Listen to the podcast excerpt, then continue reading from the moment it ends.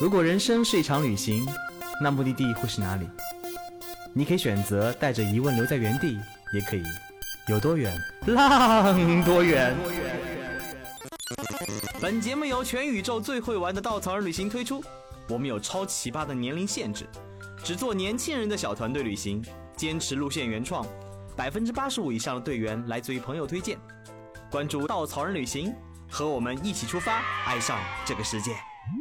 欢迎收听最新的一期《有多远浪多远》，我是道哥。那个节目开始之前呢，我们先来请嘉宾一起来喝一口，耶！干杯干杯！也不知道这期节目什么时候播，反正现在还还是过年期间嘛，我们就当过年快乐，新年好。嗯，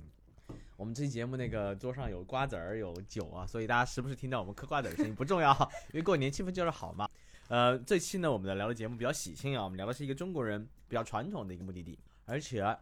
嗯，而且是一个美食之都。我们今天的目的地聊的就是潮汕，所以我们今天请到的是潮汕的目的设计者，我们的产品汪鬼鬼，Hello，大家好，我是鬼鬼。还有为什么不知道如何要强行插入 来聊的小卡。大家好，我是小卡，哎呦，所以小卡你为什么要来？因为我带了潮汕的首发团呢。哦，所以潮汕这个名字呢，光听着就想流口水啊。所以，而且最近火的不要不要的，美食综艺和纪录片蜂拥而至。所以呢，去年稻草人就发布了这么一条，哼哼，赶潮流的路线。嗯，但是不过说到潮汕，似乎每个人想都是美食。所以除了美食之外，潮汕还有什么呢？鬼鬼，潮汕还有什么呢？除了你男朋友之外，嗯，隆重介绍，鬼鬼的男朋友潮汕人。啊，对 听说今年过年去了他家，嗯，哎经历了一些不得不说的话，不，不家丑不能不。可外扬。来，小卡爆个料，昨天鬼鬼跟我说，他说他回家了，回到她男朋友家，然后我说她男朋友家有什么不一样的吗？她跟我说比想象中的还要破。哎，你确实这期节目她男朋友会听吗？嗯，屏蔽应该不会转给他吧？呃，然后呢，继续，除了破之外呢我自己讲吧。对，然后都说潮汕人就比较传统嘛，然后比较大男子主义，对不对？然后我本来在我男朋友身上并没有发现这个特点，毕竟就是上海的女人和丈母娘都比较厉害。但是我回到了潮汕，然后第一眼见到他们家人，然后他的七大姑八大姨在第一个我到达的晚上，就在我面前就是排排坐好，然后很严肃的跟我谈了谈，就是 未来的问题。孩子跟谁姓对吧？对有这个问题。然后一孩子未来的孩子跟谁姓啊？二就是告诉我要嫁鸡随鸡，嫁狗随狗。然后当时我就懵逼了，我的天哪！所以为什么说到这个呢？就是因为潮汕其实作为中国南方，嗯、它在广东的北边对吧？东北面，东北面，所以其实中国的广东和潮呃和和福建，有着整个中国南方文化最根基的地方。尤其是在南方，你大家看到，尤其在广东这种地方，很多人出南洋回来，出南洋回来，包括拜妈祖，很多吃饭饮食习惯、生活习惯都很不一样。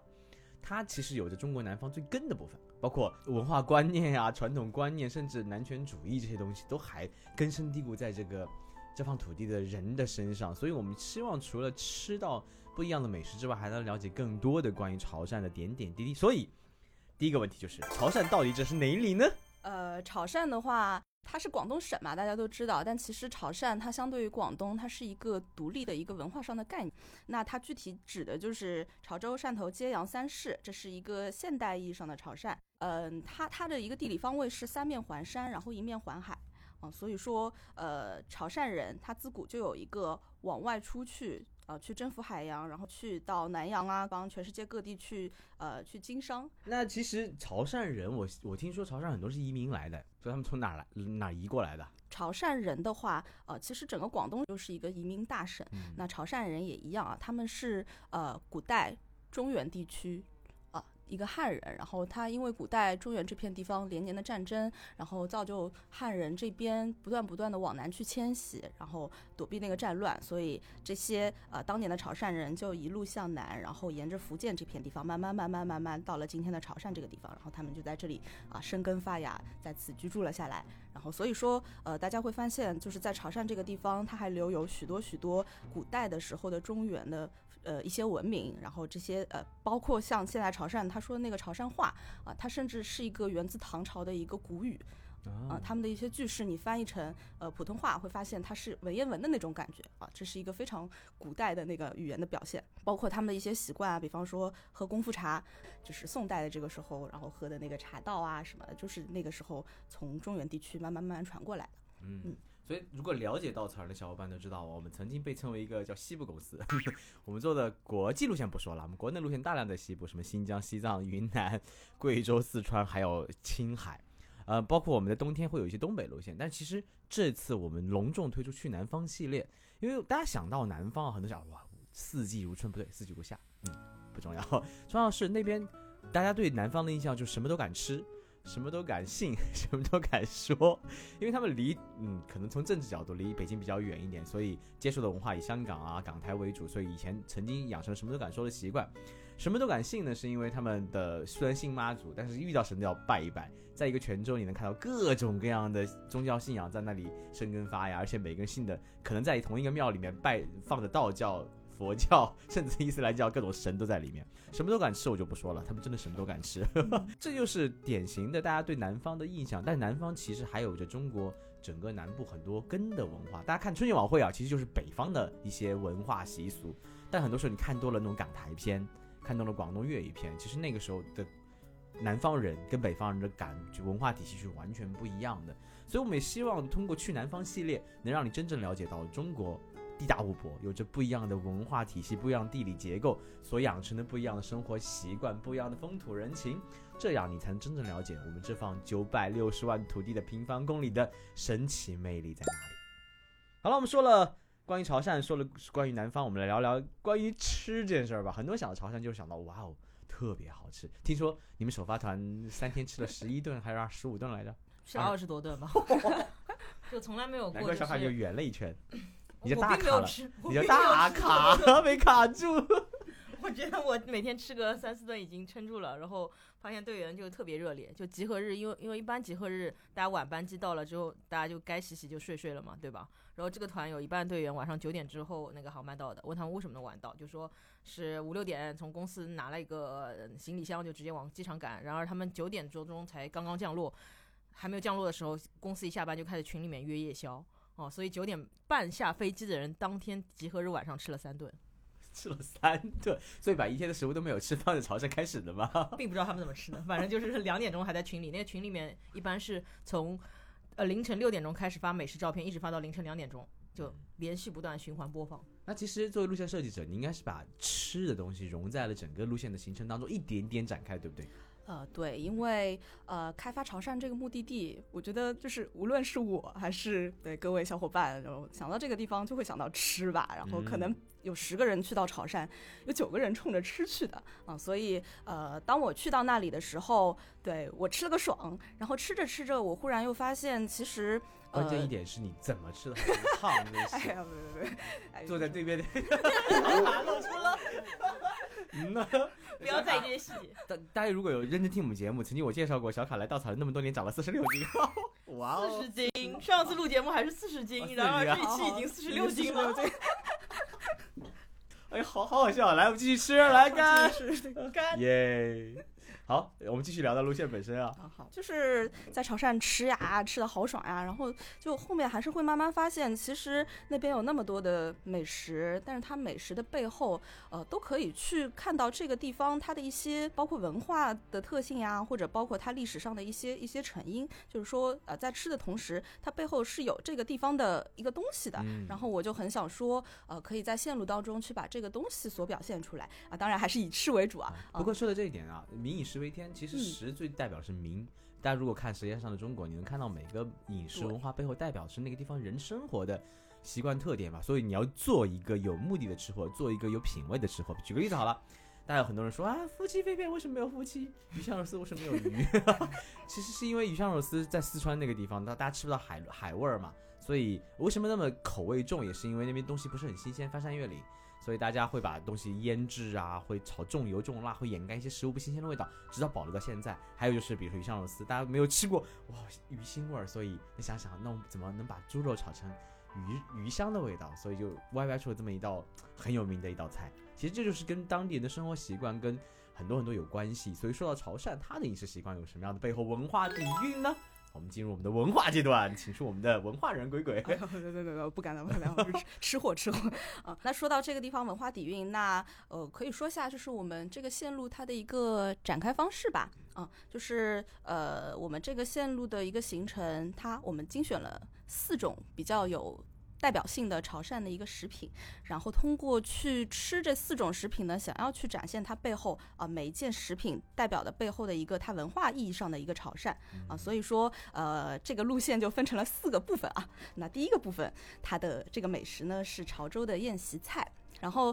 这个宴席菜，呃，我们请到了一位，呃，去的会会去到一位非常有名的叫郑祝阳老师，郑厨他的私房菜馆也是他的家，然后去吃一席比较正统的潮州宴席菜。那这位郑大师非常牛逼啊，他曾经是潮州的烹饪协会的前任会长。然后同时他也是潮州的一个呃潮菜的一个非遗传承人。那另外的话，呃，他的父亲，他的祖辈，他是大概家族的第三代去做潮汕呃潮菜呃潮菜大厨的这样一个师傅。那他的父亲曾经是民国时期四大名厨之一。啊，非常厉害的一个师傅，然后在他家里去吃这个潮州宴席菜，然后你就会发现潮州宴席菜啊，它有两个特点，一个特点是古朴。怎么说古朴呢？就因为潮州菜这个东西，它就像刚才所说的那个历史一样，它是由当年那批呃从中原腹地一路迁移到了南方的这批北方的大族世家啊，他们带到这片地方来的。所以说，你会发现潮州菜当中它留了很多中原的饮食文化传统，然后包括呃就是几千年来这个中原文化传统最。最根本的那些做法，那种那些烹饪的方式，都留在现在的炒菜上，所以它有一种活化石的感觉。那另外一个方面就是精细啊，另外一个特点，精细的话就体现在它的做法、它的选料啊，然后包括现在我们说潮州菜，它可能是世界范围里面最昂贵的菜系之一啊，这可以突出的体现它的精细。那吃这顿潮州菜之后呢，你又会发现，哎，其实潮州这个城市啊。它的一些特点也可以去概括为古朴与精细这两个，它跟潮州菜是一脉相承的啊。因为潮潮州古城，首先呃，它到现在还保留着当年的这个古城的格局，它保留有城墙，保留有啊一条非常古朴的那个牌坊街。然后还保留有，比方说，呃，唐代开元年间造的那个开元寺，然后有中国四大古桥之一的那个广济桥，所以这个古城它是一个保留非常完好的一个古代的城市，你现在还能看到那个古代的格局。然后另外一方面，你又可以看到许多潮州的一些非遗项目，比方说木雕啊、金漆木雕，然后潮绣这些，就是很能体现啊潮汕这边的一个精细的一个特点的这些非遗项目，是因为。呃，刚才说了，潮汕这个地方它三面背山，然后一面向海，就是说它的地区是很有限的。那呃，在古代，慢慢慢慢人口发展了之后，人多地少怎么办？所以每个人他只能去精耕细作。所以潮州这边有一个说法叫做“种田如绣花”，他们种田也像绣花那样精细，这样他们才可以保证自己在那个是就是激烈的竞争下面是有竞争力的。才可以生存下去。所以地理环境决定着人的生活方式，也决定着他们的饮食习惯。，对对对所以，小卡，你作为他带队者，第一次带队游第一次吃到潮州菜的时候，有没有感觉哇，好精致？我我之前去过那个呃汕头那边，但是是第一次去潮州，因为我觉得潮州本身的话，那个城市的它就有很多很很远古时期的一个味道，说那边人本身是比较传统的。第二，他遵循了他比较好的那种传统的生活方式。第二，到正厨家里，我觉得其实让我比较感动的是，他也很很大一个年纪了嗯、大概六七十岁，嗯。但是对于我们这样过去吃饭，然后他在那边去雕一个萝卜，啊、就雕的非常非常精细，然后非常繁复，而那个萝卜其实只是那个餐那个摆盘子上的一个摆盘而已。嗯。第二，他就讲的说，虽然他父亲是一个那个民国时期的一个四大名厨，但是其实他生活的年代跟他父亲其实是有个很大改变，因为民国那时候经济各方面还是不错的，至少他们家的那个底子来说。然而他的那个年代就是碰上了建国之后的三各种风云就自十年全部对都遇到了，对吧自？然灾害，所以他去做潮潮州菜。潮州菜本身的话，它需要很多很精致的食材，而那时候因为物资匮乏，所以他就到处去练手，拿一些很普通的食材去遵循他原来的一个古代的味道。同时，因为有些菜失传了，他其实年轻的时候还不断的去到澳，去到那个澳门、香港，到东南亚各个酒楼里面去当厨师，在里面去跟当地的潮，就是移民南洋那些潮州人去学他的那些潮州的料理，最后他晚年才回到这边来开这个小小的家族餐厅。然后他儿子，我就问了一个问题，他们笑而不语。我说，我问他儿子说，是你爸爸逼你来做的吗？还是你自愿的？然后他们都各自笑一笑。感觉很多故事在背后。他儿子跟我们年纪可能比较相似一点。不过这真真很多很匠人精神的人，他背后有一些苦恼，就是传承这件事情。对，尤其匠人他是很难去复制化，或者说很大规模化的。他其实很多时候很专注做一件事儿。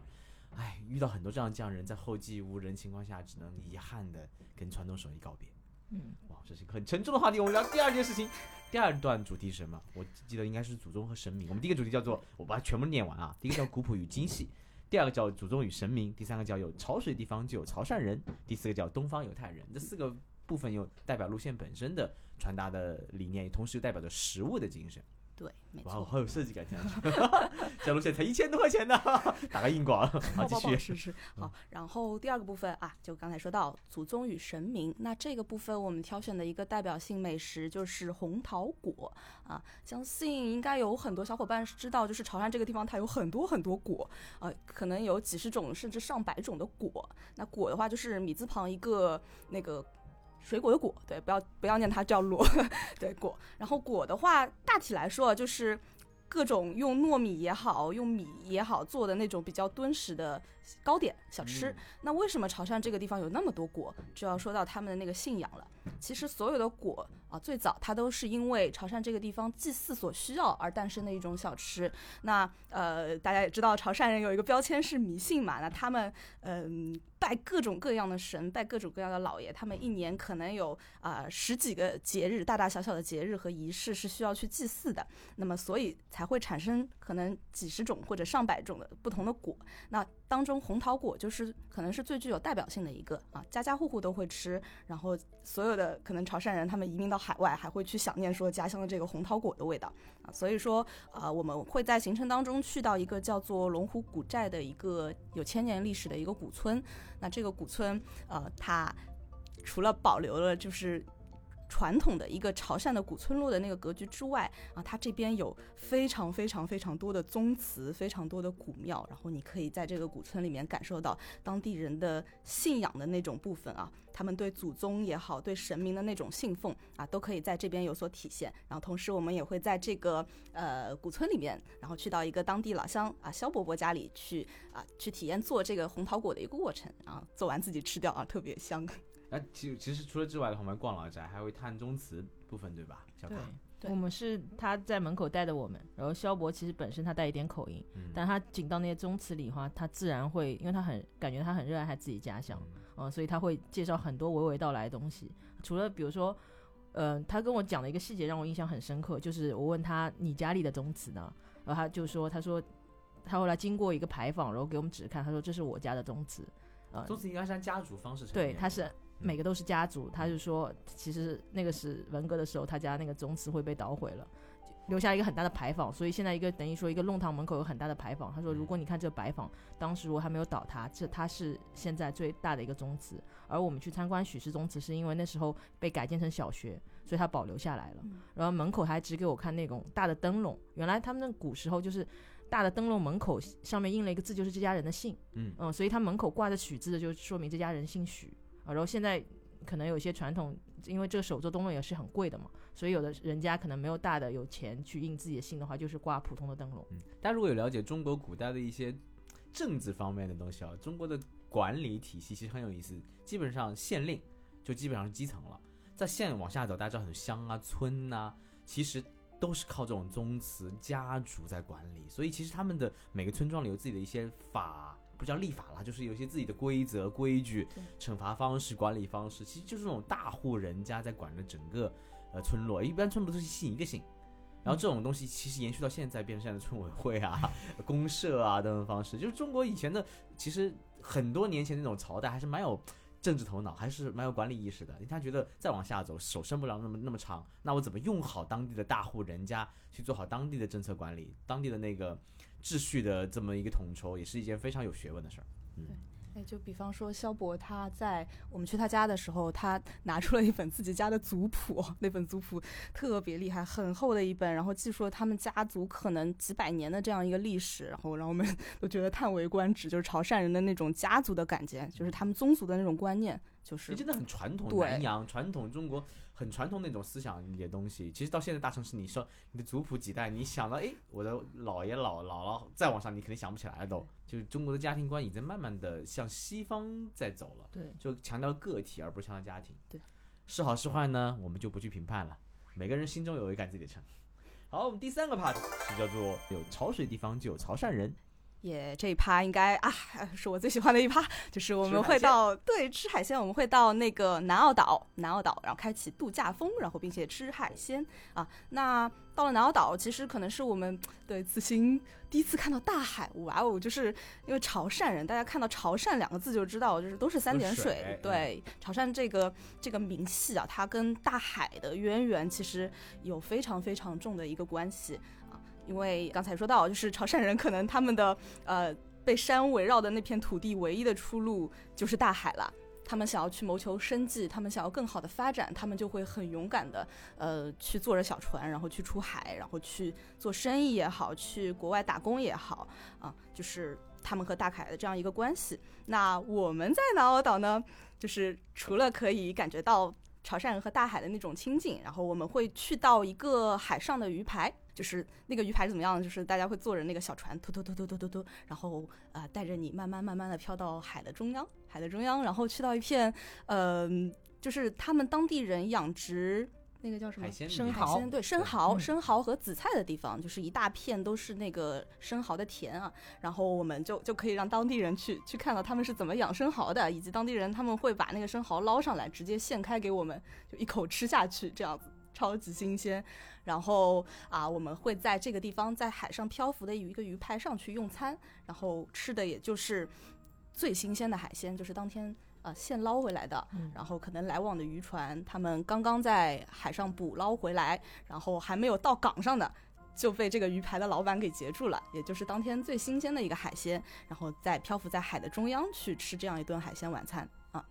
哦，很多人那边人应该是以海为生，基本上。对，因为潮汕地区有一个著名的小吃叫鱼饭嗯，啊，所谓的鱼饭其实就是蒸出来的鱼，但是他们因为把鱼当做饭吃，所以这个鱼就变成了鱼饭。啊，我也好想把鱼当饭。什么？哎，所以小卡，你们那次在海上吃的爽吗？非常爽啊。那那天应该吃不了多少顿吧？呃，那天因为你住宿的地方，结果晚上还是有夜排档，所以他们他们又跑去吃了。好，第四个部分叫东方犹太人，为什么这么一个 part 呢？哎，就是说到潮汕人，你会想到什么代表人物吗？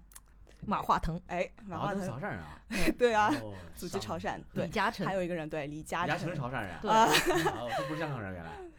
对他家的祖籍其实是潮汕。啊。所以说，呃，除了这些人，我还可以举出一大堆的潮汕上历史上有名的商人，对，从近代到现代啊，非常非常牛逼。所以潮汕它一直是一个以经商出名的这样一个名系。然后包括东方犹太人是啊、上个世纪泰国的国王给到潮汕人的这样一个称呼，是因为泰国 目前的华人首富依然还是潮汕人啊、就是有很多的潮商在泰国这个地方去做生意啊。那就是说到啊这块，就是这块其实我们的代表性美食是牛肉丸，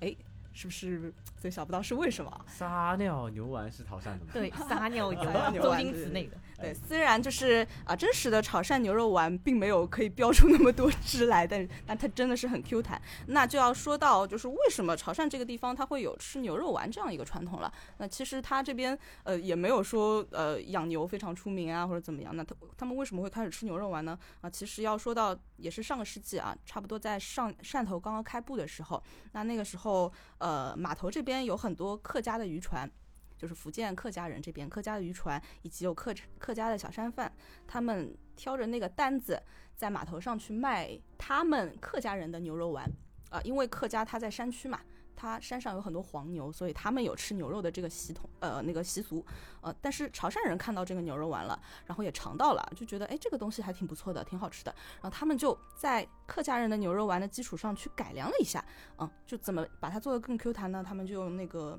木棒、铁棒，然后去捶打，对对啊对对，就像那个星爷的那个，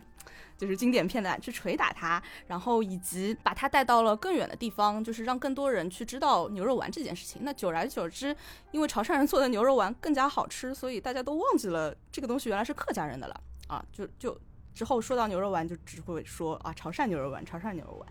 啊，所以说，其实牛肉丸这件小事也可以看出他们的一个经商头脑，或者是他们呃把别人的一个东西去做一个本地化的改良，然后把它做得更好这样一个一个点吧。然后这边的话，呃，就要说到潮汕不得不说的美食牛肉火锅啦。哦，对，现在在上海满大街都是潮汕牛肉对，火锅，满大街都是潮汕牛肉火锅，非常的火。其实也是跟他们会做生意有关嘛，因为他们把潮汕牛肉火锅带到了全国，火遍了全国。那我们呃会去一家很特别的店，然后去吃火锅。这家店呢，它开在汕头的一个城乡结合部里。呃，基本上就是一个很破的一片农村，然后这片农村，呃，但是这家店很很奇妙啊，就是呃，它离汕头市区很远，但是每天晚上这边在这个城乡结合部的小郊区，会人声鼎沸，就是有许多许多从汕头来的小私家车就开过来，专门为了到这里去吃牛肉。这是为什么呢？啊，其实是呃，因为这边的老板原来这边是一片就是宰牛场嗯，啊，就是有很多牛，他就直接后厨杀他就想到 出来吃，对啊，好残忍。还闻着牛便便的味道，一边吃。对，他的老店就开在那个养牛场的旁边，所以就是原来他们就是闻着牛粪的味道，然后一边去吃那个牛肉啊，甚至当时那个牛肉，它因为刚刚杀完，然后还不到两个小时，所以有些牛肉它还在抽搐，你知道吗？咦像鱼一样，咦，不要理啊，就是好新鲜！哎，道哥，你到时候吃起来比谁都猛。这次道哥带队去东非，然后我们去了原始部落。原始部落他早上带我们去打猎，打猎的时候呢，我们这次运气好打了一只小鹿，然后就看见他们在现场开始剥它的皮，割开它的内脏，把胃胃里面全是草嘛，他们把草割开以后开始吃生胃，我们所有人就 Oh 立在空中不敢呼吸。他然后生了一堆火，就把那个小杆子去火上烤了烤，然后给我们每个人吃干，吃还是不吃呢？于是我们每个人就往嘴里塞，塞还挺香的。他们真的是生吃那个味，而且那个味还是反那个，你知道反那个味道，呃、啊，好吧，嗯所以新鲜的东西也许是最好的。嗯，好，终于说完了那个王婆卖瓜自卖自夸的路线和我们食物了，我们聊聊好玩的，就是关于潮汕的人。既然我们刚刚说了鬼鬼的男朋友潮汕人，那你应该对潮汕有更深的感情。嗯好吧，就希望我男朋友没有在听这个节目。我会转发给他的。啊，那其实我我觉得我跟潮汕还是挺有缘分的啊，就嗯不仅仅是我的男朋友是潮汕人，其实我生命中有一个前男友 没有，不是不是这样的啊，其实是呃我的太奶奶。就是我妈妈的奶奶，然后她也是潮汕人，所以我我身上其实有四分之一的潮汕血统哦。嗯，对，然然后所以八分之一吧不重要。哦，不是不是，好好，然后尴尬，嗯，然后就是，嗯，但是当我去去要做这个路线，去研究这个目的地的时候，我才忽然回想起，就是我太奶奶她已经过世了，嗯但我忽然回想起，就是我太奶奶身上有很多很多潮汕人的那个特点，嗯比方说，嗯，她她以前我对她的记忆啊，她会梳很干净的一个往后扎的一个髻，然后穿着一些很古朴的那种，有一些像清朝的那种感觉的衣服，然后她呃会在家里摆上那个佛龛。就是每逢初一十五，她都会吃素，然后甚至有一些就是就不知道什么节日啊，他会在家里就是摆上一桌子菜，然后把大门开着，但是不让我们去吃桌上的菜，然后他说是有看不见的朋友去吃这些菜对对我，们家里有这种习惯，就是会敬奉祖先的方式。对对对，反正把把小时候的我吓尿了。对，然后另外，另外，呃，在他可能八十岁的时候，忽然有一天，他说我要回家。嗯，就是我太奶奶，她是大概在抗日战争的时候从潮汕来到的上海，然后那个时候她她的丈夫很早就过世了，然后她带着自己的儿子一个人逃难。从潮汕地区来到了上海，然后去到了淮海路上一家富家人家家里去做佣人，然后就这样操劳了一辈子，从来没有回过潮汕这个地方。然后她家里的那些，嗯，他的哥哥、他的姐姐也就四散在海海内外，就是已经找不到失联的那种状态。然后忽然在他八十岁高龄的时候，他跟我们说他想回家。然后当时，呃，飞机机票没有现在这么普及和便宜，所以说，呃，当时我的外公就给他一个人买了一张飞机票，然后他八十岁的一个奶奶从来没有见过飞机是什么样的，他一个人坐着飞机回到了潮汕，然后在那里待了一周左右，回到了上海，之后就再也没有回去过，然后直到他过世。然后我在想，他那一刻心里面想的其实是寻根，对，然后这是我这辈子最后一次回家了。就是潮汕人他对家乡的这样一种依恋，就是每一个潮汕人他最后都会想要回到家乡。其实整个南方好像都这样子，就是嗯嗯、大家如果听过小松高晓松的节目，有讲过南洋人移民到全球各地做生意，但他们往往不会想再去占有那个地方去成立国家，而是总觉得我的家还还回还在我曾经生活的土地上，我的家乡，他们有家的概念，有回根的概，回家就是寻根的概念，所以很多人会。我包括二战的时候，很多人捐钱、捐物，甚至回到国内打仗，他们觉得这是我的国家，甚至出生那边的二代人都会回到这片土地，这是我曾经要去奋斗的地方。其实，在他们心中，那种家土、家家国、家乡嗯根的感觉、根的印象，在他们的根深蒂固的文化当中是非常非常深的。对，好，我们可以讲你男朋友，讲了一个比较老一老一辈的人，我们讲讲新一代的，嗯，好好好。龟龟男朋友我见过，高大帅气威猛哎，我之前录过一期节目，对，你可以不用再赘述。讲到的、捡到的啊！大家如果要听，可以听我们第现在在第十几期还是第几期，反正鬼鬼有讲过他在路上怎么捡到男朋友的故事。嗯好，略略，略。然后，呃，我男朋友其实刚才也说到，哦就还是他。哇哦，竟然还是他，对，这么多年过去了，也也是不容易。不容易啊！好，对我男朋友是一个潮汕青年，但是在跟他在一起的那就是这些年，我一直都没有觉得他是一个有什么地域性的人，就没觉得他他是一个潮汕人，或者是就是就是一个年轻人嘛啊。但是后面后面才慢慢发现，啊，他身上有两个特点吧，最明显的，一，他嫌弃所有除他家乡以外的一切美食，他管上海的吃的东西叫做垃圾。就是永远都是他家乡的东西，吃吃饭的时候不要乱讲，打的。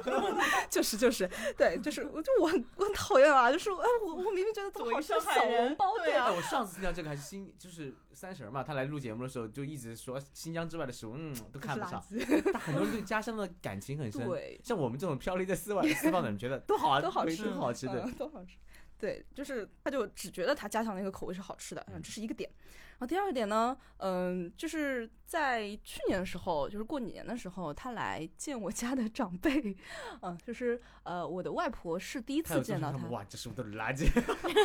他敢，他敢。然后 就是我外婆第一次见到他，然后跟他吃一顿饭，然后男朋友性格比较怂嘛，就是看到我家里人就不敢说话，你知道吗？就是特别的特别的内向和安静，不敢说话。然后一顿饭吃完，然后我就问我外婆说：“哎，你对这个小伙子印象怎么样呀？”但出乎我意料的是，我外婆说：“哎，这个小伙子挺好的。”我想他做了什么？你你觉得他挺好的？然后我外婆就说：“这个小伙子他每次给我端茶递水的时候，他都是两只手很恭敬的来给我递。啊对，然后这就要说到，其实他潮汕人会有这个特点，他们从小就非常非常重视传统的礼仪，对对对对，去把传统的这个东西去去教给孩子，哪怕是家里条件并不是很好啊，或者怎么样，但是父母都会有这个意识去灌输给小孩这个礼仪的东西。所以说到中国的历史啊，大家如果了解中国的历史，其实，在明啊，在宋啊，其实很多时候是南宋南明的概念里面，我们的地域并没有在北京之外。嗯其实包括我们的新疆也曾经是很多古国啊，西藏那时候也不在我们的版，当然在我们的大宋大明的范围之内，但是其实真正的中国那时候的文化基本上在长江以南，是我们核心的文化。那个时候中国是礼仪之邦，非常讲究礼仪，讲究仪式感。现在很多日本的那些仪式感都是保留曾经唐朝过去的那种东西，中国人极度在乎那些传统的，现在已经被我们，嗯，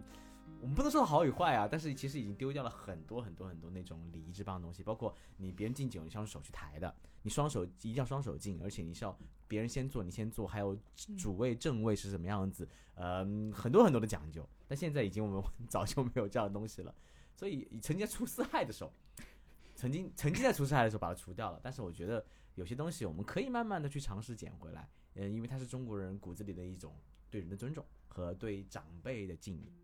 当然，这也是一种很典型的传统文化。我们经常会说传统文化是要传承还是摒弃，这是一个很大的话题啊。刀哥在这里没有对与错的的观点，或者说引导大家往那方面走。但是我觉得每个人要自己的坚守。当你了解以后，你去感受过以后，你再去判断这件事情，你是想留着，还是想摒弃，还是觉得它是我们的传统美德，还是说真正的是我们可以去往前走的部分？因为只有了解，只有熟悉，只有走近，你才能有自己的观点去判断这个世界。没有没有走出世界，哪有世界观呢？对不对？好了，不得不说，广东这片土地呢是充满了有趣的矛盾和冲击啊。它留存着中原文化传统的那种根的文化，也曾经见证过海上丝绸之路的繁华。这里的人不断的出走，走遍了世界，但同时呢，他们也眷恋着故土。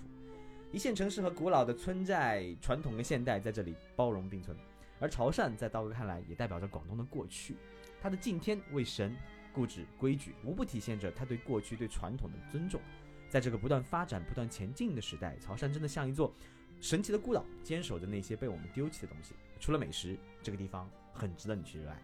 当然了，有了过去，肯定也少不了现在和未来。潮汕路线只是稻草人去南方系列的一个部分，你未来会看到更多的代表广东现在和未来的路线。我们留个悬念，以后再慢慢的聊。好了，再次感谢小卡跟鬼鬼来做客我们的节目，大家再见。拜拜。我们下期节目再见。